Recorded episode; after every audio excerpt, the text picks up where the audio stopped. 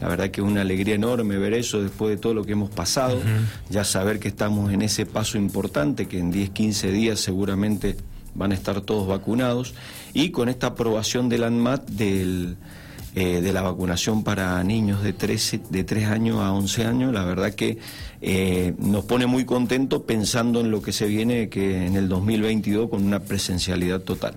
Bueno, en cuanto a la presencialidad fue bastante complicado, ¿no? Especialmente el 2020 y bueno, el 2021 tuvo como un ida y vuelta, el tema burbujas. Eh, ¿Cuál es el balance, por lo menos en este 2021? El de 2020, 2020 sabemos que fue bastante extraño, ¿no? Porque no, no, podía medirse con otros años, o sea, no podías hacer... Si hacías una comparación siempre iba a salir mal, ¿no? No una comparación porque no se había vivido algo parecido. Pero hasta ahora, que falta quizás un mes y medio, eh, el balance más o menos, ¿cómo lo están viendo ustedes? Bueno, si nos retrotraemos al 20 de noviembre del año pasado, en octubre del año pasado se, dio la posibilidad de volver con una cierta presencialidad a fin del año pasado, y ahí se vio eh, realmente cómo funcionaba el protocolo, ¿sí? cómo los chicos eh, acataban el protocolo, el, usar barbijo, el protocolo que era muy estricto, fue el final entre el 20 de noviembre y el 15 de diciembre.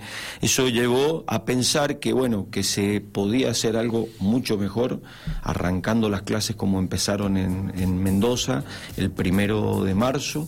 Eh, la verdad que eh, fue una convicción saber que teníamos los docentes, ¿sí? con toda esa convicción, toda la fuerza, todo lo que habían hecho en ese 2020 tremendo, los directivos y los padres de la casa. Acá era un conjunto en donde este trabajo en burbuja, ¿sí? un protocolo tan exigente que cualquier cosa llevaba a los chicos a la casa, eso era así, los padres que cumplían desde la casa de no mandar a los chicos si, si no se sentían bien, el tema del protocolo, el trabajo con salud, el referente de COVID de cada una de las escuelas, el trabajo de los directivos, la verdad que si nosotros decimos ahora que hemos, no paramos nunca, desde el primero de marzo, allá por mayo cuando subieron los casos, se pensaba que iba a haber un parate hasta que comenzara la primavera y sin embargo eh, hubo una continuidad.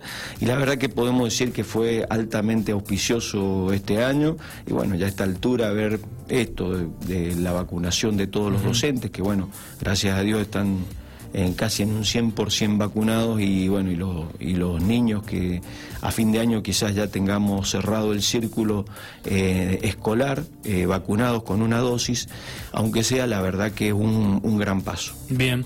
Eh, justamente esto de la vacunación no, no hay forma de, negarlo no o sea yo creo que a esta altura ya no hay forma de que alguien pueda decir que la vacuna podría no tener efecto, porque evidentemente estaba viendo esta mañana justamente que van tres días, por ejemplo, en San Rafael que no hay casos. Y se hacen hisopados, o sea, eh, en un primer momento era que se hacían pocos hisopados, después que todo era COVID, y siempre todas esas especulaciones, ¿no? De que la vacuna que sí, que no. Eh, inclusive teniendo, la semana pasada entrevistábamos justamente a la gente que está con el área sanitaria a cargo del tema de la vacunación, hasta de un 35% de personas que no se han vacunado. Con ese porcentaje que es muy alto, eh, asimismo se nota que ha tenido una, injerencia bastante importante, no especialmente en los chicos de, mm, que recién lo hablábamos, ¿no? de 12 a 16, de 17, eh, de 18 en adelante, porque la, segunda, esta variante Delta ¿no? y estas últimas que venían llegando han afectado mucho en el mundo en esas edades, en esas franjas etarias.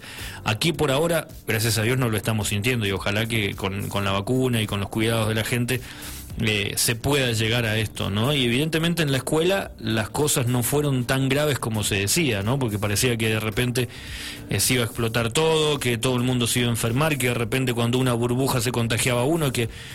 Pero sin embargo se pudo transitar, ¿no? Y en una época complicada como fue el invierno. Fue un esfuerzo enorme de todos, la verdad que fue un esfuerzo enorme de todos, de todo, cada uno cumplió una función importantísima y la verdad que vamos avanzando sobre tierra que sobre cosas que no conocíamos. Entonces era un ensayo y error, pero sí teníamos eh, Sí, muy claro el tema del regreso. Sabemos lo importante que es la presencialidad de los alumnos en las escuelas. Eso fue fundamental. Cuando comenzamos allá en marzo veíamos que la presencialidad en burbuja, lo poco o mucho que tenían en contacto con sus docentes era muy, muy importante. Chicos que los habíamos perdido del sistema, recuperarlos, tenerlos de nuevo en las escuelas. Eso fue muy importante. Y tenemos una etapa ahora, esto que decís vos de la vacuna, fundamental. Dentro de un mes ya tenés, empezás ya con la vacunación de la segunda segunda dosis de Pfizer para todos los chicos de 12 a 17 años. Ya vas a empezar, vamos a empezar a la brevedad con la primera de los de 13 a 11, de 3 a 11. La verdad que eh, yo creo que el, 2022 nos va a tomar con mucha experiencia, sabiendo lo que hay que hacer y por supuesto redoblando el esfuerzo porque vamos a tener que hacer un trabajo muy fuerte para poder ponernos al eh, a, la altura del tiempo perdido. Sabemos que no, no se perdió porque se aprendió muchas cosas que son importantes tenerlas en cuenta. Marcelo, hay un tema que, que tuvo que ver cuando no había presencialidad y que era evidentemente necesario porque no había otra forma y era la parte tecnológica. Eh, que más allá de que funcione la parte tecnológica, en Mendoza tenemos un gran problema que es Internet, o sea, la, conexión de Internet, que esto va mucho más allá de, tiene que ver más con, una cuestión legislativa a nivel nacional que debería existir para que nosotros podamos tener otro tipo de conexión. Y ni hablar del sur, no, ni hablar del sur que ya es mucho más complicado. Pero una de las últimas encuestas nos hablaba hasta de un 40% de gente que sí puede tener Internet en su casa. Eso evidentemente ustedes lo tienen que haber notado, ¿no? Tienen que haber llegado quizás las críticas con el funcionamiento de Internet de parte no solamente de los alumnos, sino también de los docentes. Por algo, evidentemente, se han tenido que hacer eh, doble jornadas o jornadas extras, ¿no? Sí, eh, bueno, este avance de la tecnología, que había una cierta tecnología antes que la usábamos, nunca pensamos que iba a ser parte central de nuestra vida en esta etapa eh, pasada, ¿no? Con esto de la virtualidad.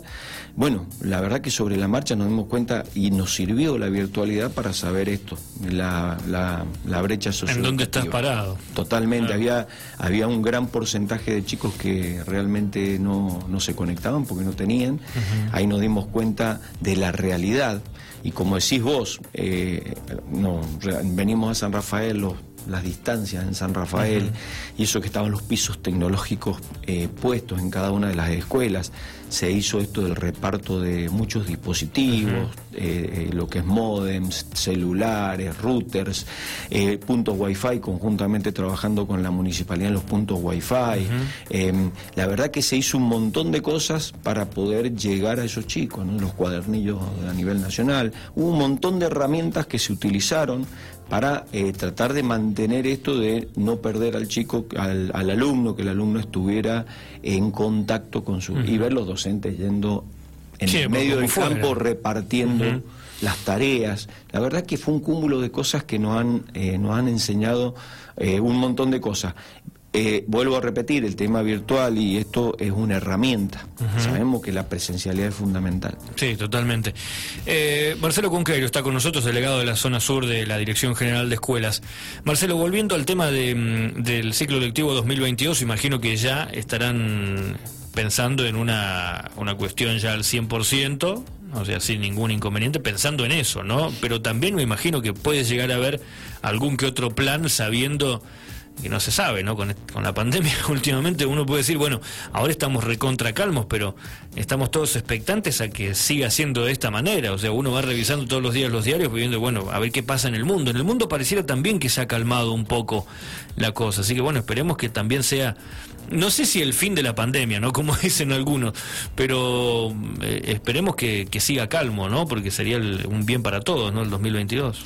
Por eso mismo el tema de los protocolos tienen que seguir siendo estrictos eh, es como decís, no se sabe cómo sigue esto. Eh, Argentina en sí no tuvo un segundo pico, no, la variante Delta, no hemos tenido ese segundo pico y más en esta etapa es muy bueno porque bueno, en este llegamos a una etapa en donde se puede tener abiertas ventanas, puertas, se puede airear.